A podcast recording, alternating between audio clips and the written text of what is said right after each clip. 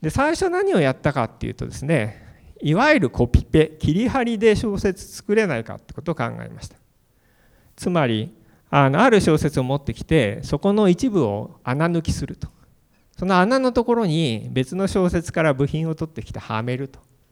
それで小説新しい小説が作れるならまあそれはとっても簡単じゃんと。あの皆さんあの大学の学生さん多いと思いますけれどもレポートであのコピペしますよ。ねきっとほとんどの方は。それと同じように小説作れないかっていうふうに考えたわけです。で実際やってみると実は難しくてこれはあの星新一さんの「歳月」っていうところから取ってきたあの小説なんですけれどもここのあのブルーで書いた部分をですね「ぼっこちゃん」っていう別の小説から取ってきた部品で置き換えるとまあ一応なんかあの文章らしきものができると。えー、若く美しくツンとしていても楽しく人間と同じに働く日まあかなり辛いんですけれども一応なんかそれらしきものができると。でもこれで例えば8,000字の小説作れるかいや無理でしょうそれはできないですよね。でそれであの方針を変えましてあの第2期の2014年ぐらいからもう少し長い小説先ほどは実はあの宿題と同じで140字を目指してたんですけど今度はま400字以上っていうのを目指してどうやったら文章を作れるかっていうのを考えたわけです。そうすると結局構造を考えなきゃダメだよねっていうのが結論でしてあのテキストの背後に何らかの構造ストラクチャーを仮定して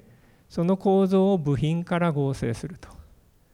でそうして合成したものから文字列をテキストを生成すると。でそんなようなやり方すれば一応小説らしきものが作れるんじゃないかと思ってでそれを実際にプログラムしたわけです。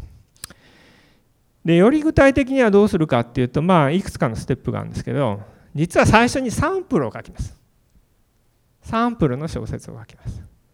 でサンプルの小説のまあある一部を切り出してきてその一部を構造化します。例えばこれはあの一番最初の部分なんですけど一番最初の部分っていうのは大きく2つのあの部品からできてるよと。で最初はまあ1個の部品なんだけど2つ目の部品っていうのはまた3つの部品からできていますよと。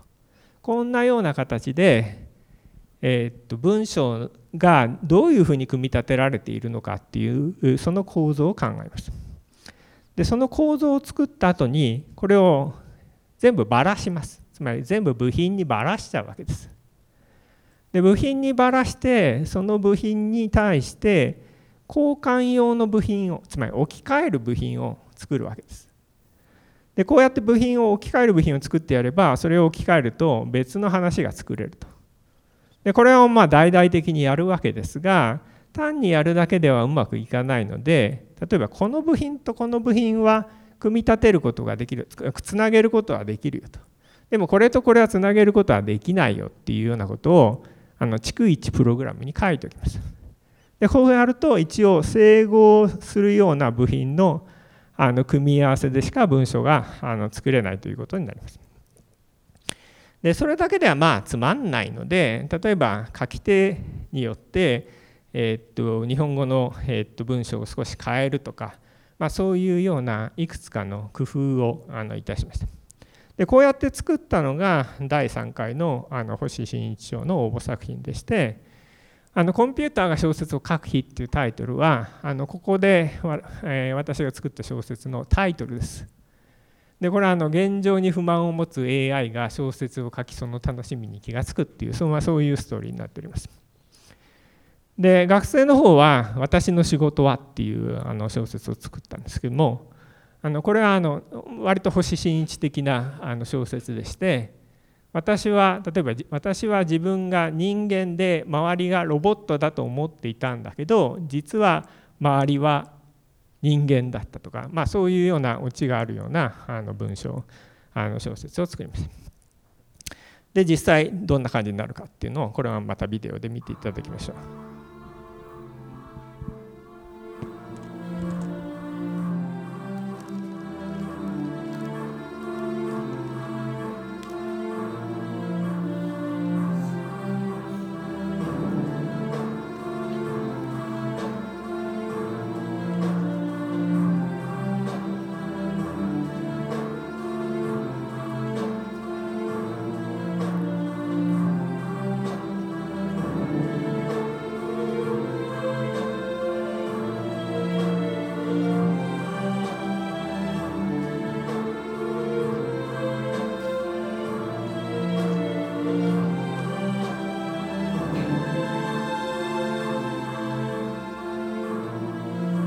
延々と続くんでやめますが、まあ、こんな感じで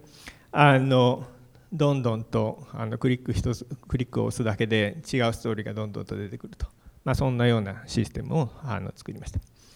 で第4回は、えー、っと学生がですね、えー、っと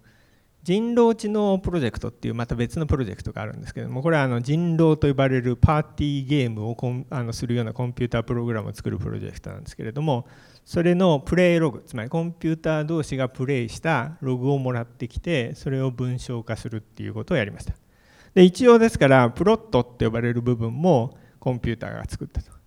でそれを文章化する方もコンピューターを作ったということでえ、っと先ほど一番最初に見せたようにプロットと文章生成と2つがというであの小説を作るというお話をしましたけれども、まあ、その両方を一応あのコンピューターでやれるようにしたそういう、え、ところまで行きました。で小説作るのとっても難しいです。あのぜひ皆さんにもやっていただきたいと言いたいんですけどやめといた方がいいというのがもう本音であります。でどうして難しいかですけれども例えばあの囲碁と比べますが囲碁って 19×19 で盤面が非常に大きいと言われますがたかだか初手は361通りしかありません。小説最初の1単語だけで平気で10万通りぐらいあるわけです。もう全然桁が違うわけです。で囲碁っていうのは、まあ、あのコウっていうシステムがあるのであのいくらでも長くなる可能性はあるんですけど、まあ、大体300手ぐらいでは終わります。あの実際には100何十手とか200手ぐらいだと思います。小説何万語でもいいんです。例えば5000語でも俺は300手とはもう全然桁が違います。でそれはあのサイズの話なんですけど実際に違うのはルールが明確であるかとか勝敗が明確であるかっていうポイントです。囲碁は、まあ、将棋もそうですけれどもルールは明確ですし勝敗は明確ですが小説の場合は例えば文が文法的に正しいかどうかっていうのは今の技術でまあ大体分かるようになってきました。ただその文が意味の通る文であるかどうかは今のところそれを判定する方法はありません。それから小説であるか否かを判定する方法はあるかどうかも不明です。良い良し悪しを判定するなんてことは専門家でも非常に難しいことだと思います。ですからあの囲碁とは比べなら比べ物にならないほどあの難しいわけです。で今の現状っていうのをサマライズするとこんな感じになると思います。えー、やっと動くものがとりあえずできたと。ただ全然できてないところはたくさんあります。でテーマの話っていうのは僕はやりたいんですけれども面白い小説ってなんかテーマがあるんですね。誰かが成長したとか恋愛とか復讐とかあのロッキーみたいに再生とか。それからキャラクターが出てくる登場人物が面白くないと小説って面白くないわけですね。それから前前の方に何か伏線があって後ろの方でそれが回収される、まあ、そういうようなことをちゃんとまだ全然できておりません。で今あの小説を出力するプログラムを作るのは小説1本書くよりも全然大変です。どうやって省力化するかっていうのは大きな問題です。それから何を目指すのかこれも大きな問題です。あの星新一賞にあの受賞するような作品を目指すのかとりあえず売れるような作品でいいのかで実はあの学生が作った作品はもう売れて彼はそれであの原稿料もらっているのでもう売れる作品はできてるんです売れてるんですけれどもあの何を目指すのかっていうのはあの大きな問題です。で先月末があの5回の第5回の星新一賞の締め切りだったんですけど一応今年もあの応募いたしましたさあそろそろ宿題に行こうと思いますがさてさっきメモをもらったんですけどあの宿題ではあの140字ぐらいで小説を書いてくださいっていう宿題を出したんですが、えっと、じゃあ小説ってどういう条件が満たされれば小説だだと思いますかっていうのを書いたんですが成田さんっていらっしゃる？じゃあぜひあの宿題を読んでいただける？高校3年生の成田翔一です、えっと、じゃあ小説を読みます。その日は雨が降っていた。私は雨が嫌いだ。私の心さえも暗く深く沈ませていく。しかし彼女は言った。私は雨が好きよ。嫌いなことも全て水に流してくれるのくれるのですもの。私はこのように考えたことがなかった。それから私は雨が好きになった。結局人の考えなどそんなものである。以上です。はいありがとうございます。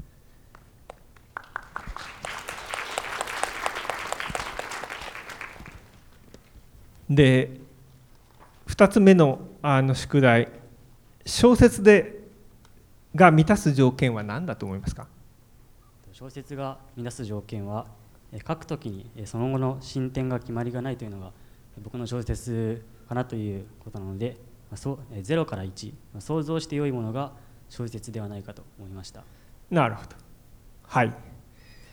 じゃああのもう一人方、えー、っと森本さんいらっしゃいますか、えー、森本俊と申します中京大学4年生です、えー、質問宿題はああまたこの質問か面接の数を重ねるとともに新鮮味がなくなっていく。行きたくもない会社に笑顔で御社が第一志望ですと答える学生たちに和を感じる。そうやって話していた彼は今。はい、はい、どうもありがとうございます拍手しましょう。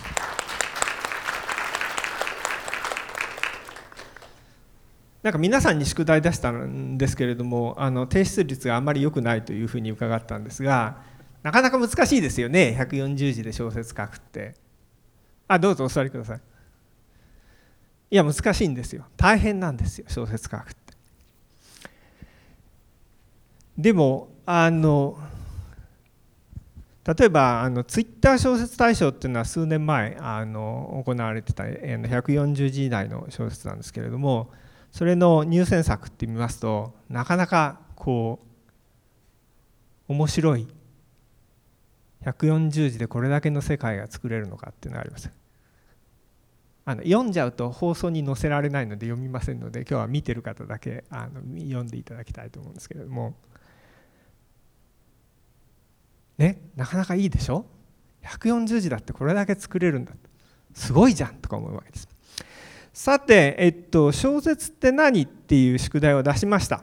これはあの実際に書いてみてそれから考えていただきたいということで宿題の第1問があったんですけれども私の答えです。小説って何？書き手が小説だと主張する文章です。どんな文章でもこれは小説だと言ったもん勝ちです。おそらく。あらゆるものは小説として主張できると思います例えば料理のレシピだってこれは小説だとあの主張すればそれは小説だとなるんですあるいは書いた本人がそうじゃなくてもうんこれ小説じゃんって誰かが言えばそれも小説になるんですで要はだからある文章が小説であるかどうかを決めるのは人間の認識の問題だと思います何か満たすべきテキストが満たすべき条件があるわけじゃなくて受け手あるいは書き手がどう思うかっていう問題だと思います。で宿題には出しませんでしたが優れた小説はどんな小説かそんなもん分かりません。おそらく例えば文学賞の、えっと、選考委員をやってる方々には何かイメージがあるのではないかと思いますがそれの客観的基準を示せとかいうようなことを言うとおそらく出ない出てこないと思います。